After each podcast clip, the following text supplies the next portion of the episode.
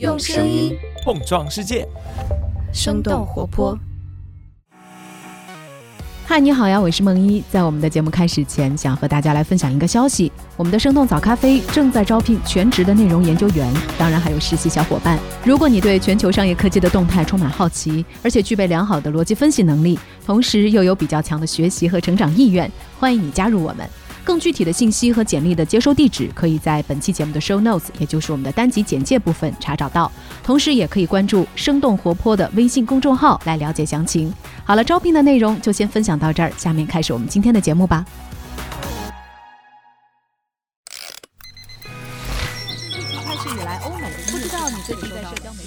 生动早咖啡与你轻松同步日常生活与商业世界。嗨，早上好呀！今天是二零二三年的七月三号，星期一。这里是生动早咖啡，我是来自生动活泼的梦一。几条商业科技轻解读，打开全新的一天。最近一段时间，在江西重庆发生的和鼠头有关的食品安全事件，让大家注意到了年营收堪比海底捞的深圳中快餐饮集团以及团餐这个行业。其实我们绝大部分人在生活当中都接触过团餐，比如说学校、公司、医院等等地方的食堂。或者在演出、团建等等活动的现场，团餐的卫生、味道以及价格，其实也一直受到大家的关注。最近正在火热进行的高考招生，就有不少的高校在自我宣传当中强调食堂好吃。在找工作的过程中，公司食堂低价、选择多，也会受到不少求职者的青睐。在社交媒体上被反复讨论的飞机餐、高铁餐，其实也是属于团餐的范畴。那么，团餐究竟是一个怎样的行业？中国团餐行业的发展现在正在面临哪些挑战和机遇呢？我们今天的清解读就与此相关。在这之前，我们先来关注几条简短的商业科技动态。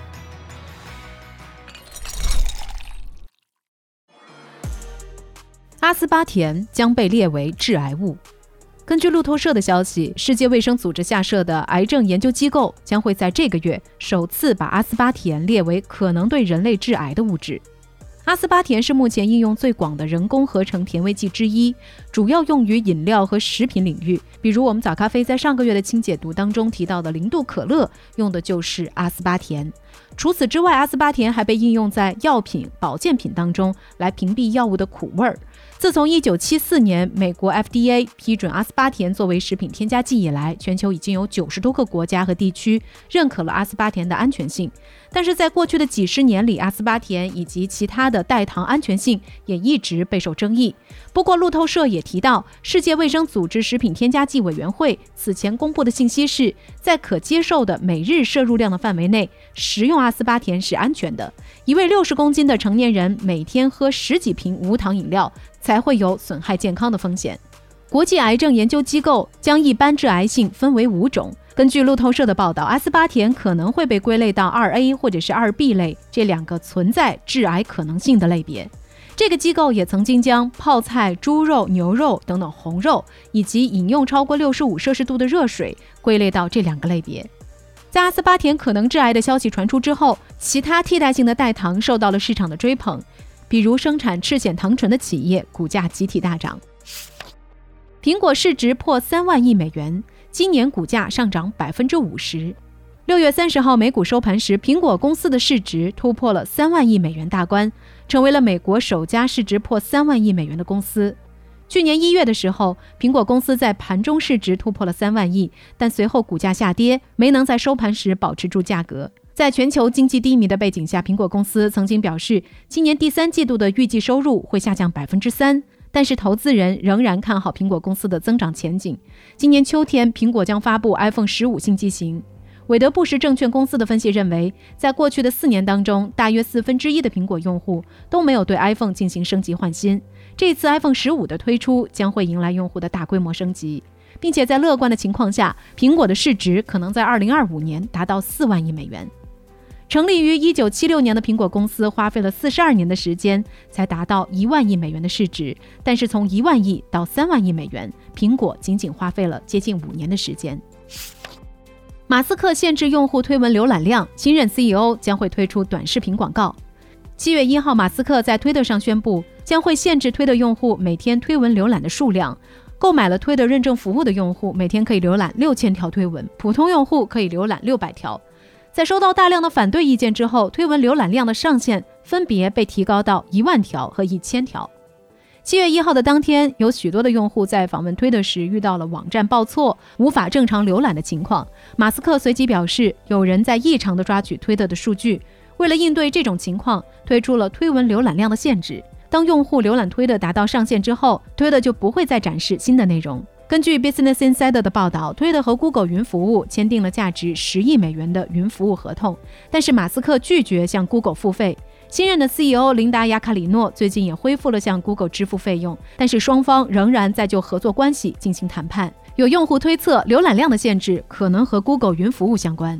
另外，根据《金融时报》六月二十九号的报道，推特的新任 CEO 琳达·亚卡里诺宣布了打造推特二点零的计划，将会推出像抖音一样的全屏短视频广告。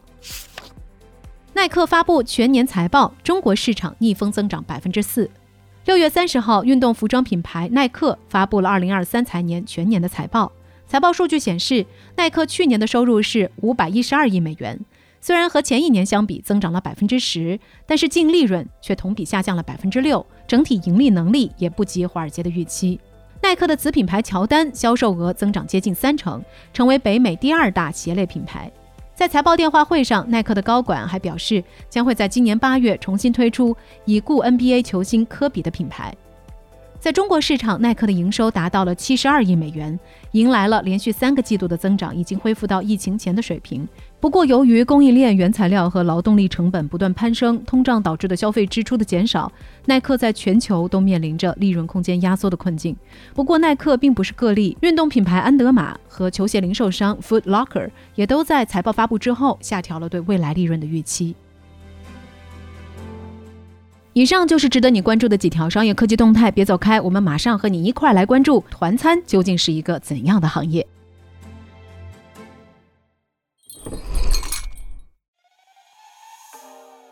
欢迎来到今天的精解读。团餐是指以团体为单位消费，以满足整体性服务为主的餐饮服务形态。和国内相比，海外的团餐业务发展比较成熟，已经形成了全球团餐业务的三巨头。他们分别是法国的索迪斯、美国的艾马克和英国的康帕斯。这三家公司不仅都在纽约证券交易所上市了，而且营业时间最长的都已经成立了八十七年。通过积极的并购，他们的团餐业务也是遍布全球。在中国，这三家公司大多也是瞄准高端化的市场，服务国际学校或者是奥运会这样的国际活动。不过，虽然这三家公司是团餐业务的海外头部，但其实团餐也只是他们众多业务当中的一部分。更准确地说，这三家公司应该是头部的物业服务企业。以长期服务大学、NBA 球队和超级碗比赛的艾马克为例，他们在提供团餐的时候，还可以根据服务行业的不同来提供一整套解决方案。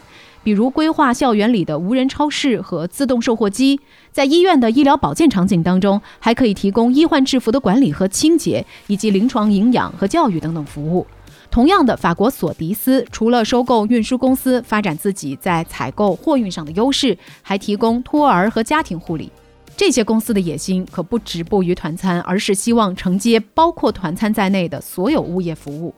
光大证券的一份研报指出，这些海外头部公司在团餐业务当中所面临的利润低、供应链复杂等等问题，和国内企业其实没有本质的差别。但是他们能够通过业务多元化和国际化的优势，找到更多的利润空间。那离我们比较近的日本和韩国，也在根据各自国家市场的特点，发展出了自己有特色的团餐模式。我们以创立了四十八年的日本玉子屋为例。除了便当这种带有日本特色的形式，玉子屋选择不做食堂，只做外卖，而且把运送和供应链的效率发展到了极致。在应对团餐低利润的问题时，玉子屋的方法是维持低价，在供应商附近建立中央厨房，并且每天只为顾客提供一种便当。几年前，这家公司的年销售额就已经超过了五亿人民币。在韩国，发达的娱乐产业也推动了团餐企业的发展。热爱咖啡的韩国人还让咖啡饮料服务成为了韩国团餐的一个特点。和欧美以及日韩相比，国内的团餐行业起步的比较晚，主要是由八十年代高校的后勤社会化改革推动的。根据中国饭店协会统计的数据，中国团餐百强企业的市场集中度只有百分之五。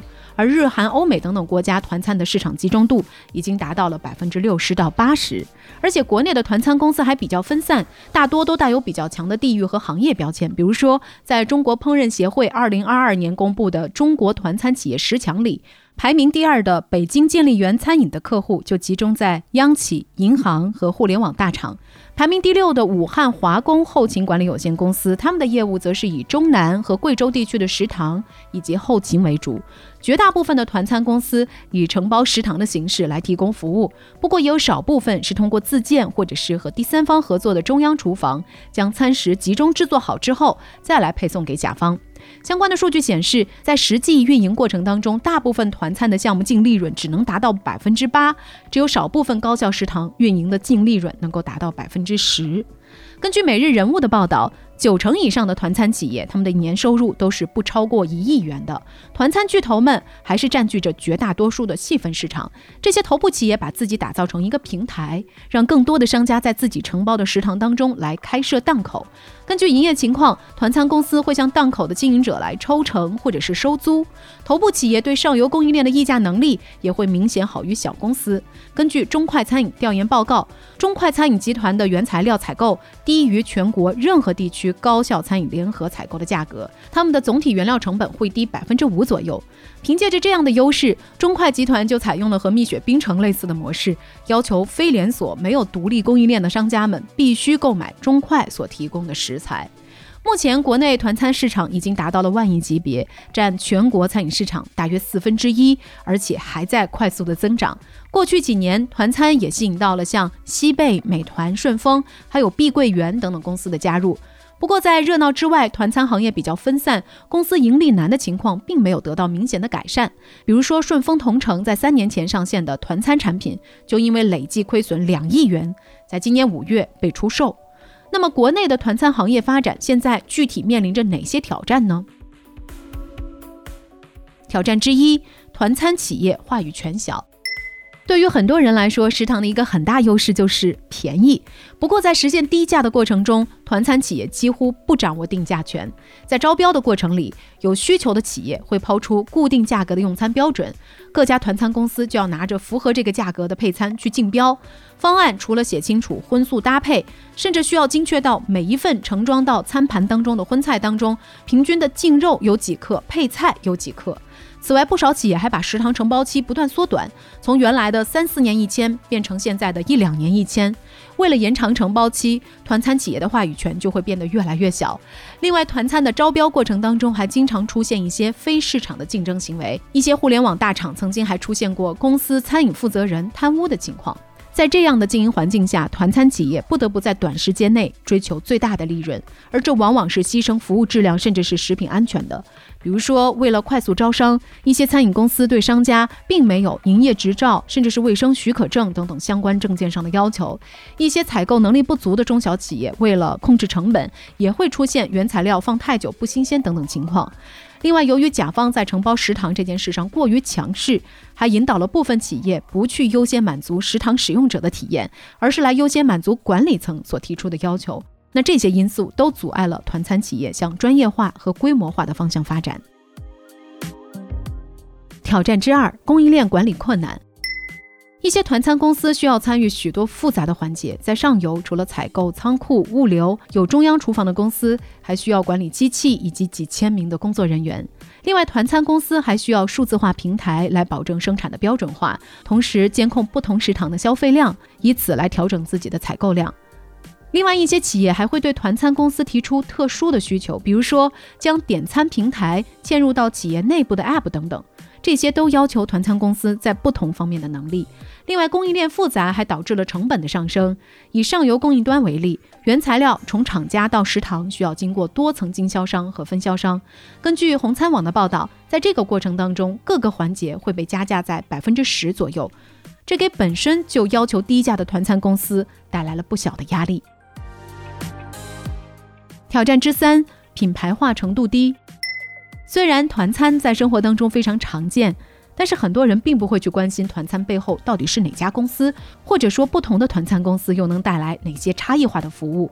这是因为在大众的认知里，团餐还停留在大锅饭的概念，每个档口的商家也基本都是个体户、夫妻店。根据行业媒体团餐界的调研数据，现阶段各类食堂非品牌档口占比高达百分之八十四，成熟品牌档口不到一成。而且，除非营业额超过预期，一个食堂档口的存活期往往不会超过一年。频繁更换商家也削弱了消费者对于团餐品牌的认识。目前，一些团餐公司正在通过引入大众餐饮品牌等等方式来提高自己的品牌化。比如说，万喜集团把美食广场的模式应用在北京的一些高校当中，增加了下午茶和夜宵食堂，同时还开辟出能够满足学习和商务等等需求的空间。不过，这些入驻的大众餐饮品牌也需要遵守低价的要求，而且还必须舍弃外卖收入。未来团餐借助大众餐饮提高品牌化的路径。还有待进一步的磨合，所以聊到这儿，我们也很想来问问你，你对于团餐行业的印象是怎样的呢？你吃过什么让你印象深刻的团餐吗？欢迎在我们的评论区和我们一块儿来聊聊吧。这就是我们今天的节目了。我们其他的成员还有监制泽林、监制一凡、声音设计 Jack、实习生亏亏。感谢你收听今天的生动早咖啡，那我们就下期再见。